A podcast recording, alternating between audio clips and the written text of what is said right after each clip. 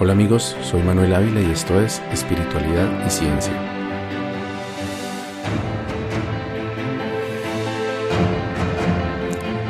Apenas habían pasado dos semanas desde mi exorcismo con el yagé. Mi vida ya no se parecía en nada a la vida que llevaba hasta entonces.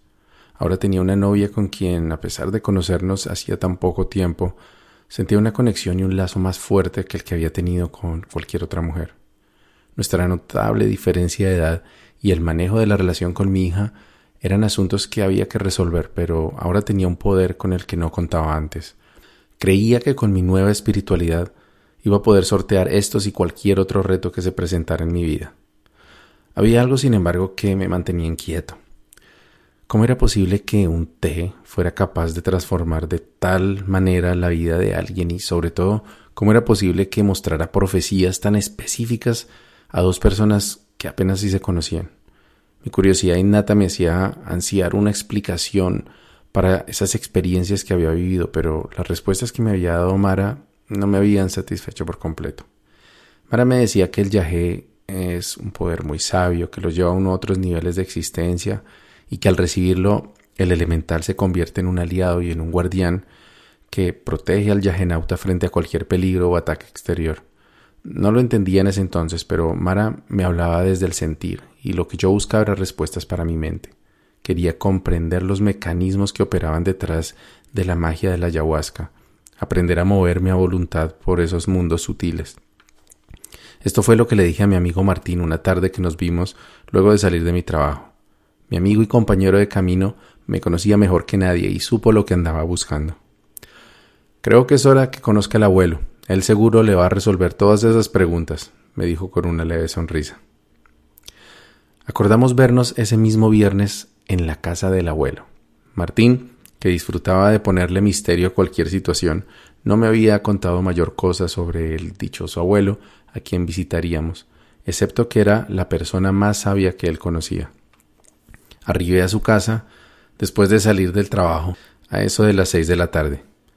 Se trataba de una sencilla casa de dos plantas en un populoso barrio en el noroccidente de Bogotá, cerca al humedal Juan Amarillo. La puerta principal se encontraba entreabierta, pero aún así golpeé suavemente, ya que escuché el murmullo de personas adentro conversando animadamente.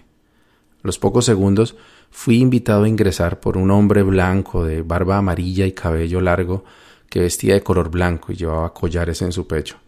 Con voz pausada y ademanes graciosos me señaló uno de esos viejos muebles de la sala y me preguntó si venía a consultar a los abuelos. La pregunta me inquietó porque habría creído que él era el abuelo que venía buscando.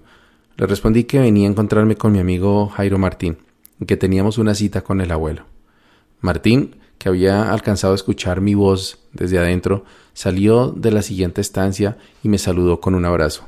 Manolo, espera aquí en la sala que el abuelo se desocupa en un momento. Le estoy ayudando con unas cosas que necesita en el computador, me dijo mientras regresaba por donde había venido. Me senté en una de las sillas de la sala de estar y empecé a observar las muchas particularidades del lugar en el que me encontraba. Dominando la decoración de la sala, había una bella pintura que mostraba a un guerrero azteca cargando en sus brazos a una mujer vestida de blanco. En las otras paredes del pequeño salón había objetos que identifiqué como indígenas, plumas de aves, maracas o sonajeros y algunos collares. Además había un par de rollos con imágenes egipcias y sobre varios de los muebles del lugar una gran cantidad de folios y carpetas que no parecían tener un orden en particular. El olor del recinto también era muy característico. Podía identificar principalmente olor a tabaco, pero también olores de incienso que se mezclaban con el olor de la comida que sin duda se estaba preparando en la cocina en algún lugar del mismo piso en el que me encontraba. Pasaron los minutos mientras me distraía en mis observaciones, cuando el amable señor que había atendido la puerta se sentó en la otra silla de la sala y me preguntó de forma parsimoniosa nuevamente cuáles eran los azares del destino que me habían llevado a ese lugar. Le conté por encima mi experiencia con el yagé, a lo que respondió con comentarios vagos, que sin embargo denotaban una clara reserva con la medicina del yagé. Hay que tener mucho cuidado con el abuelito yagé porque también puede confundir. Es mejor empezar con otras medicinas menos fuertes. Recuerdo que me dijo palabras más, palabras menos. Habrían pasado posiblemente unos 20 minutos desde mi llegada cuando lo vi por primera vez. Se trataba de un imponente hombre de unos cincuenta y tantos años con notable sobrepeso, largo cabello gris y fuertes facciones indígenas. Yo a mi hermano, soy su agagua, me dijo acercándose. Yo me disponía a extenderle mi mano cuando el abuelo me abrazó de una forma que percibí como respetuosa pero a la vez cariñosa. El abuelo se sentó dándole la espalda a la interesante imagen del guerrero azteca y comenzó a impartir órdenes a varias de las personas que se encontraban en la casa la mayoría jóvenes vestidos de blanco y con accesorios indígenas en sus brazos o en sus cuellos. Noreña, tráigame la caja de los tabacos. César, ¿qué hubo pues con el informe que le pedí? Carlos, suba que la abuela lo necesita en la limpia. Todos se movían de inmediato siguiendo sus indicaciones y algunos interrumpían con frecuencia nuestra conversación con preguntas específicas sobre las tareas que estaban haciendo. El abuelo entraba y salía de nuestra entrecortada conversación sin ningún problema y respondía a las preguntas que le hacían con rapidez, aunque con frecuencia aprovechando para hacer algún chiste o tomarle el pelo a su interlocutor. Me di cuenta inmediatamente que se trataba de un hombre con un aura de liderazgo y serenidad alrededor de la cual gravitaban todas las personas a su alrededor. Me llamó la atención su habilidad para pasar de un tema al otro con total naturalidad. Era claro que estaba acostumbrado a hacer varias cosas a la vez, pero yo no me sentía del todo bien con ese arreglo. Yo trataba de comunicarle mis inquietudes y el abuelo movía su cabeza, hacía algún comentario con aire misterioso sobre lo que yo le estuviera diciendo y se disculpaba por las constantes interrupciones mientras jugaba con el humo de un tabaco que sostenía en su mano izquierda. En un momento de nuestra conversación me preguntó si sabía fumar tabaco. Ante mi negativa, sacó un tabaco nuevo de la caja que le había traído uno de sus ayudantes y me lo entregó. Mire, préndalo por aquí mientras lo hace. Vaya succionando por el otro lado, pero no se vaya a pasar el humo a los pulmones. Eso es como dándole besitos a la mujer, con amorcito. La verdad era que un ingeniero americano al que yo había conocido pocos meses antes por motivos de trabajo me había enseñado a fumar tabaco, ya que era un hábito que él disfrutaba mientras hacía viajes de negocio. Yo, sin embargo, había dicho que no sabía para evitar pasar por soberbio o porque no sabía si había una forma espiritual de hacerlo. Alégrese porque los abuelos le entregaron tabaco esta noche. Eso no pasa casi nunca. Mejor dicho, algo importante vino a ser aquí. Con estas palabras, el abuelo Suagagua me había regalado un primer vistazo a lo que yo había ido a buscar. Sentía que estar en ese lugar, frente a una persona que claramente tenía un vasto conocimiento del mundo espiritual, era parte del camino que el Yahé había trazado para mí desde aquel sábado de octubre. Sentía la necesidad de preguntarle muchas cosas, pero no sabía por dónde empezar. Además miré mi reloj y me di cuenta que eran casi las once de la noche, y la zona en la que me encontraba era conocida por la presencia de bandas de atracadores y expendios de droga. Me levanté para indicar mi intención de iniciar mi retirada, pero Martín, que se encontraba cerca, me detuvo y me dijo Espere, no se vaya a ir sin conocer a la abuela. El abuelo Suagagua estuvo de acuerdo y me dijo Suba y salude a la abuela, pero no se preocupe, que esto hasta ahora empieza. Vaya el miércoles a la maloca para que empiece a aprender. ¿Maloca? Ah, bueno, yo cuadro con Martín. Hasta luego, abuelo. Muchas gracias por su tiempo. El abuelo se puso de pie y nuevamente me abrazó. Buen camino y buena brisa, hermano. Esta frase capturó mi atención desde aquel día y sigue conmigo, como parte de la despedida que uso hoy en los episodios de mi podcast. Martín me guió hasta el tercer piso de la estrecha casa, a través de unas escaleras igualmente estrechas que quedaban entre la sala y la cocina. El tercer piso de la vivienda se encontraba todavía en obra negra y por lo tanto no tenía pisos, cielo raso, ventanas, puertas ni pañete. En una de las habitaciones de la estructura encontramos un grupo de personas sentadas alrededor de la tenue lumbre de una veladora que descansaba sobre un plato sobre el piso. Los asientos eran simples butacas improvisadas con tablas sobre montones de ladrillos que hacían de patas.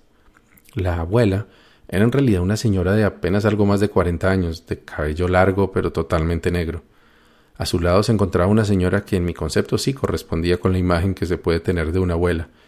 Las dos mujeres succionaban con rapidez sendos tabacos, mientras a su alrededor las otras personas, un par de muchachos y una pareja ya mayor, permanecían en adusto silencio que solo interrumpían esporádicamente para eructar, quejarse o dar arcadas. La escena me produjo inmediatamente un escalofrío. Debo reconocer que el cuadro me pareció lúgubre y hasta maligno. La abuela Yanguma, cuyo nombre supe por Martín esa noche, era la esposa del abuelo Suagagua, y se encontraba dirigiendo lo que se conoce como una limpia de tabaco, una ceremonia de liberación espiritual en la que los participantes se embriagan con diferentes tipos de tabaco y que tiene por objeto romper brujerías, cruzamientos y otros tipos de males según la tradición de algunas comunidades indígenas. Abandoné aquella casa con emociones encontradas. Por una parte, la ceremonia que había presenciado me había generado muy mala espina, y el desorden en el manejo del tiempo del abuelo Suagagua me había parecido al menos incómodo. Pero por otro lado, mi experiencia con el tabaco había sido muy agradable, y lo poco que había charlado con el abuelo me hacía pensar que aquel hombre era, en definitiva, la persona que podía guiarme por ese nuevo mundo de lo espiritual que yo había comenzado a transitar. El abuelo me había alcanzado a contar que él y la abuela Yanguma eran las autoridades espirituales de una comunidad indígena que estaba en proceso de convertirse en un cabildo indígena, es decir, en una entidad legal reconocida por el gobierno de Colombia con posibilidad de autodeterminación y gobierno propio. El nombre de aquella comunidad era Pueblo Nación Muisca Chipcha. Y según me dijo, de ellas hacían parte unas 300 personas en todo el altiplano cundiboyacense que se comprometían a resignificar el pensamiento ancestral muisca. Tú eres de linaje muisca muisca. Viniste aquí a recuperar tus usos y costumbres, había sentenciado el abuelo después de que le dije mi nombre completo y mi lugar de nacimiento. El abuelo alternaba entre el tratamiento de usted y el tuteado, y entre un tono para hablar descomplicado y amistoso y uno parsimonioso y grandilocuente. La última frase que me dijo resonó en mi cabeza justamente con este último tono. Como cabría esperar, hice cuanto antes mi primera visita a la maloca que el abuelo Sogagua había mencionado en nuestra primera conversación. De acuerdo con sus indicaciones, ese era el lugar sagrado en el cual se reunía la comunidad para aprender de los abuelos, recibir medicina y prepararse para su iniciación como muiscas. La maloca era una construcción de madera con techo de paja de unos 300 metros cuadrados. Estaba ubicada en el centro occidente, en uno de los lugares más bellos de la ciudad de Bogotá, el Jardín Botánico. Mi primera visita a ese lugar sucedió un miércoles a eso de las 7 de la noche. Por encontrarse muy cerca de la línea del Ecuador, el sol se oculta en Colombia prácticamente a la misma hora a lo largo del año, con lo cual a esa hora siempre se ha oscurecido ya, y tuve que agudizar mi vista para encontrar mi destino a través de los bellos pero mal iluminados caminos rodeados de plantas. Mi escaso talento para ubicarme geográficamente, sumado a mi leve miopía, me hicieron llegar casi quince minutos tarde de la hora en que se iniciaban las actividades de la maloca. Un amable joven que portaba un largo bastón adornado con cintas rojas y amarillas me recibió en la entrada del lugar y me indicó que tenía que ubicarme rápidamente, porque los abuelos ya estaban hablando. Cuando me dispuse a atravesar el umbral, él mismo me detuvo y me preguntó si era la primera vez que asistía. Asentí, y él me explicó que tenía que ingresar caminando de espaldas, pero no sin antes saludar a los dos astillos de la entrada. Debo decir que lejos de parecerme ridículo o extraño, aquel protocolo se me hizo exquisitamente atractivo. Me encantaba la mística que se respiraba en ese sitio y el terrestre aroma a tabaco que inundaba el lugar. Hice como el muchacho me había indicado e ingresé dando tres o cuatro pasos largos en reversa. Entonces me giré y me encontré con una nutrida afluencia de probablemente unas cien personas, jóvenes la mayoría de ellos, que formaban un tumulto semicircular alrededor del centro de la maloca. Noté que algunos de ellos estaban sentados sobre pedazos de tronco que fungían como butacos pero la mayoría se encontraba de pie. También pude observar que hacia el centro del grupo, y ellos sí todos sentados, se encontraba un grupo de unas treinta personas, hombres y mujeres vestidos de blanco, que tejían, fumaban tabaco, asentían con frecuencia y a veces exclamaban ¡Eje! ante las palabras de los abuelos. En el centro del lugar, al frente de todos los asistentes estaban los abuelos. Rápidamente reconocí a Suagagua y Yanguma, los abuelos a quienes había conocido algunos días atrás, pero junto a ellos había otros cuatro individuos que evidentemente tenían un alto rango en la comunidad. No recuerdo ya el tema del que hablaban los abuelos aquel día, pero durante los pocos años que duró aquel proceso de resignificación del pensamiento indígena en la maloca del jardín botánico, se solían tratar temas de lo que los abuelos llamaban ecología humana, o la relación del ser humano consigo mismo, con sus semejantes y con la naturaleza. Otro tema recurrente era la ley de origen, que es el sistema de ordenanzas y acuerdos con los cuales la comunidad define su pertenencia al orden cósmico, planetario y personal. Esto incluye la relación con el territorio vital, la tradición oral, el círculo de palabra y el plan de vida tanto personal como familiar y comunitario. Los muiscas de pueblo-nación buscaban un reconocimiento por parte del Estado como comunidad indígena y para ello se preparaban definiendo su ordenamiento interno, sus usos y costumbres, que confiaba que los llevaría a cumplir con su meta de habitar algún día un resguardo o territorio propio en el que se autogobernarían y desarrollarían como una nación indígena. El tercer grupo de temas que recuerdo que los abuelos discutían con frecuencia era lo que podríamos llamar temas espirituales. Aunque en rigor se cubrían tópicos de crecimiento personal, esoterismo, metafísica, curanderismo, ocultismo y magia. Por lo general, estos temas se discutían con mucha reserva por parte de los abuelos y siempre dejando en claro que apenas podían rozar la superficie de esos conocimientos, ya que se trataba de tópicos altamente sensibles, que solo se trataban a profundidad en el seno de la comunidad. Poco a poco me fui enterando que al asistir a las reuniones de la Maloca los miércoles me había convertido en parte de la comunidad externa, conformada por visitantes irregulares, simpatizantes y candidatos a formar parte de la comunidad muisca de Pueblo Nación. Esto último se convirtió en una meta personal para mí, ya que, aun con lo poco que los abuelos se permitían compartir con la comunidad, estaba convencido que formar parte de esa comunidad me daría acceso a los conocimientos místicos que yo ansiaba tener. Cada vez que salía de la maloca, algunas veces después de medianoche, me sentía aún más motivado para seguir aprendiendo de los abuelos. Cada conversatorio con ellos me respondía algunas pocas preguntas y me generaba muchas más, pero me iba aportando nuevos elementos místicos y ancestrales para agregar a mi vida. Los abuelos recomendaban tener una mochila para cargar los elementos ritualísticos personales. Inicialmente podía ser una comprada, pero de ingresar a la comunidad tendría que aprender a tejer mi propia mochila. Había empezado a cargar mis propios tabacos, los cuales compré por primera vez en una plaza de mercado cercana a mi casa, y estaba aprendiendo a utilizarlo para alterar levemente mi conciencia. En la comunidad, especialmente aquellos que ya hacían parte de ella formalmente, casi todos fumaban tabaco, o no fumaban, sino que ofrendaban, ya que, según los abuelos, fumar era una acción profana de abuso de la planta, mientras que al ofrendar lo que en realidad se hacía era elevar una oblación de tabaco al centro mismo del universo. El tabaco era para los muisca su principal herramienta de trabajo espiritual, medicina, maestro y guardián.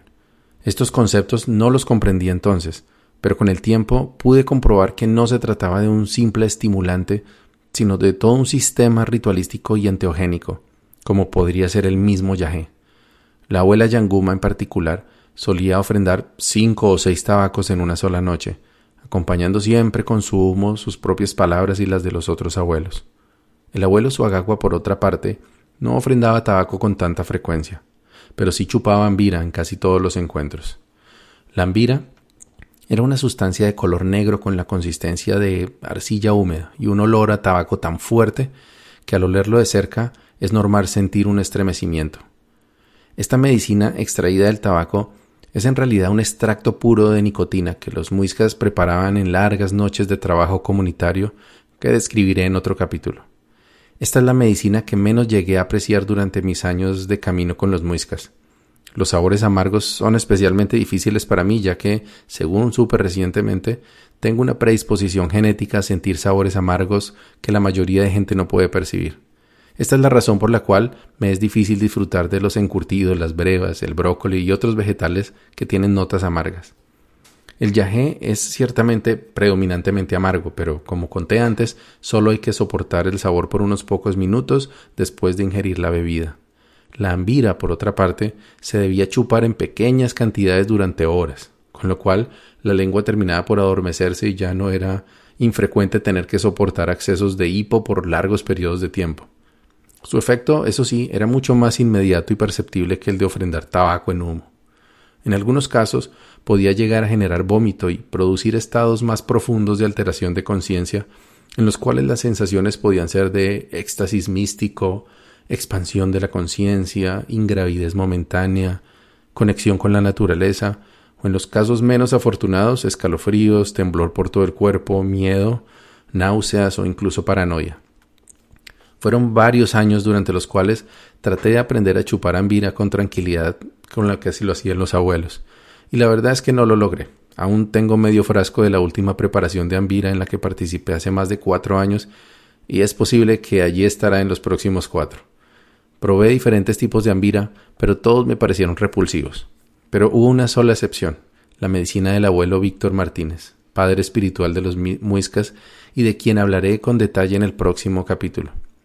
Su medicina de tabaco no era ambira propiamente, sino una variante que hace parte de los usos y costumbres del pueblo muruí del Amazonas, y se llama ambil, no ambira. Se trataba igualmente de extracto de nicotina, pero a diferencia de la ambira, el ambil contiene sal de yarumo, que en mi opinión neutraliza un poco el amargo característico de la nicotina y lo hace menos repelente al gusto. De hecho, probé varios tipos de ambil, pero el único que de verdad me nacía pedir y tragar y que siempre me produjo sensaciones agradables que facilitaban la palabra fue el que preparaba el abuelo Víctor. Los muiscas ofrendaban humo de tabaco, tragaban ambil, hacían emplastos con hojas de tabaco y bebían té de tabaco en sus difíciles ceremonias de limpia.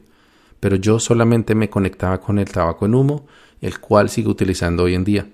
Además de eso, la comunidad preparaba y usaba otra medicina de tabaco que podría decirse que ocupaba el tercer lugar de importancia en el Bademecum Muisca, y ese sí se convirtió en mi medicina ancestral preferida, el rapé. El rapé es el nombre occidental del tabaco en polvo, que para los muiscas se llamaba yopajosca, en el dialecto original. Se prepara moliendo hojas secas de tabaco que se han dejado al sol por varias semanas. Algunos sabedores mezclan el polvillo resultante con sales vegetales, esencias de plantas o incluso con ají, pero para mí la mejor experiencia se obtiene con tabaco puro, bien seleccionado, secado por el tiempo propicio, molido y cernido con la debida paciencia. La primera vez que recibí Josca fue durante mi primera visita a la maloca del jardín botánico. A un lado de la congregación había una corta fila de muchachos que esperaban su turno para recibir una soplada. La ceremoniosidad tanto de los participantes como de los miembros de la comunidad que impartían la medicina me recordó a los feligreses de una misa católica en línea para recibir la Sagrada Comunión. Sin dudarlo, me aventuré a alinearme por un turno sin saber realmente qué esperar, pero ansioso por conocer una nueva medicina. Cuando llegué al primer lugar, el joven miembro de la comunidad me indicó que debía entreabrir la boca, contener la respiración por unos segundos y respirar por la boca después de haber recibido la josca. Seguí sus indicaciones el muchacho introdujo por mi fosa nasal izquierda unos dos centímetros de una delgada caña de madera en forma de L que tenía bellas decoraciones indígenas. Mi impresión inicial al sentir esta inesperada invasión de mi ventana nasal desapareció en una explosión de dolor que sentí en el centro de mi cabeza cuando el muchacho sopló con firmeza por el otro lado de la caña y proyectó el polvillo de tabaco directamente a mis senos paranasales. No exagero si digo que aquel fue el dolor más agudo que había sentido en mi vida después de la vez que un cirujano hizo una incisión con su escalpelo en mi pierna derecha antes de que me hiciera efecto la anestesia. El dolor borró de inmediato cualquier pensamiento que hubiese tenido en ese momento, pero rápidamente empezó a disminuir hasta convertirse en una incómoda presión interna que en realidad no era tan molesta como la sensación de tener las fosas nasales llenas de polvo.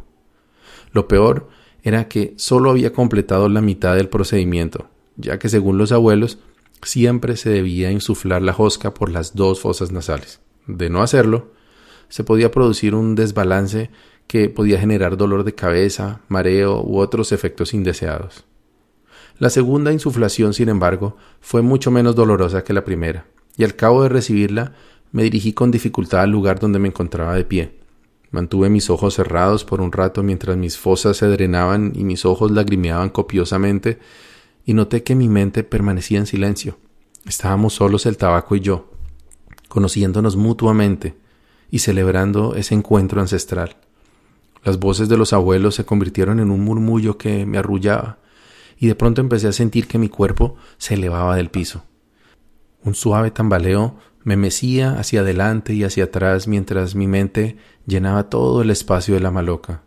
Sentí que los abuelos hablaban dentro de mi cabeza y que los demás asistentes al encuentro eran mi cuerpo. De repente sentí una expansión de energía que partía del centro de mi pecho y una sensación de amor y familiaridad que me recorrió de pies a cabeza. Volví en mí poco a poco después de una experiencia que probablemente duró solo unos cinco minutos, y cuando abrí mis ojos vi a los abuelos resplandecer con un halo de luz a su alrededor. Los miembros de la comunidad brillaban también, y entonces me sentí en casa. Ese era el lugar que había estado buscando. Ese era el lugar que el Yahé me había mostrado para continuar mi camino en mi iniciación. Paula me acompañó a la maloca algunas veces, pero ella no se sentía identificada con aquel grupo de indígenas de ciudad. Ella es una mujer blanca, de ojos verdes y cabello claro, nacida en Medellín, y los abuelos hablaban con frecuencia del linaje muisca de los que nacimos en Bogotá o en el altiplano cundiboyacense, el orgullo de tener rasgos indígenas y la sabiduría de nuestros abuelos campesinos de la región. Tampoco le gustaban las medicinas de Ambira y Josca y percibía un grado de fanatismo, un tufillo de secta que transpiraban algunas de las afirmaciones que hacían los abuelos. Paula y yo tuvimos algunas discusiones al respecto, sobre todo porque yo había empezado a alternar mis visitas a la maloca con visitas a la casa de los abuelos y eventuales visitas adicionales los fines de semana a humedales y parques para reunirme con la comunidad. Ella me reclamaba el tiempo que ahora dedicaba a mi iniciación como muisca, y yo le reclamaba a ella su falta de apoyo en algo tan importante como la espiritualidad. Sea como fuere, yo estaba totalmente decidido a convertirme en miembro de la comunidad, y por eso me esforcé en hacerme conocer de los abuelos, no solamente Suagagua y Yanguma, sino otros mayores de la comunidad, especialmente el abuelo Nemequene, la abuela Yairza. Mi amigo Martín era un simpatizante y miembro honorario de la comunidad, más bien amigo personal de los abuelos que miembro activo, y por lo tanto no usaba vestiduras blancas ni participaba en la mayoría de reuniones de la comunidad, pero ayudaba activamente con tareas que le asignaba el abuelo Suagagua y participaba en varios eventos especiales que se hacían en esos humedales y parques naturales. Con mi nueva rutina, pasaron los meses y ya era un miembro reconocido de la comunidad. Como era habitual en las organizaciones en las que participaba, utilicé mis conocimientos en informática para convertirme en un recurso valioso para los abuelos. Me hice al control del sitio web www.muiscas.org y era ya el ingeniero de sistemas de facto de la comunidad. Los abuelos apreciaban mi actitud de colaboración, mi disciplina durante las ceremonias y mi curiosidad para lo espiritual. En mis visitas a la casa de los abuelos empecé a compartir más con la abuela Yanguma, que era quien más disposición mostraba para transmitir sus conocimientos, aun cuando su forma de hacerlo era recia y a veces incluso levemente agresiva. Aun así, me gustaba sentarme con ella a mambear, que es la palabra que se usaba para conversar, cuando el tema es espiritual. Una de esas tardes de Mambia con la abuela, embriagado ya de ambili después de haber recibido probablemente unas tres o cuatro insuflaciones de Josca, la abuela se quedó mirándome fijamente a los ojos y me dijo Manuelito, yo creo que usted ya está listo para hacer su rito de paso. Si usted quiere, yo lo postulo frente al Consejo de Mayores. Mi corazón se aceleró y sin dudarlo le respondí que sí. Había escuchado hablar del rito de paso y algunos miembros de la comunidad me habían dicho que se trataba de una ceremonia con un poder sin igual, una experiencia de esas que cambian la vida y la puerta de entrada al verdadero conocimiento oculto de los abuelos. Ese mismo miércoles, después de terminar el conversatorio en la maloca del jardín botánico, el abuelo Suagagua se acercó a mí, me abrazó y me dijo Los abuelos hicieron consulta en el espíritu y, por unanimidad, decidieron permitirte postularte para hacer tu rito de paso. Felicitaciones, mi hermano. Lo que había escuchado sobre ese evento se quedó corto frente a lo que viví, pero en una cosa sí habían acertado. El rito de paso me cambió la vida. Buen camino y buena brisa.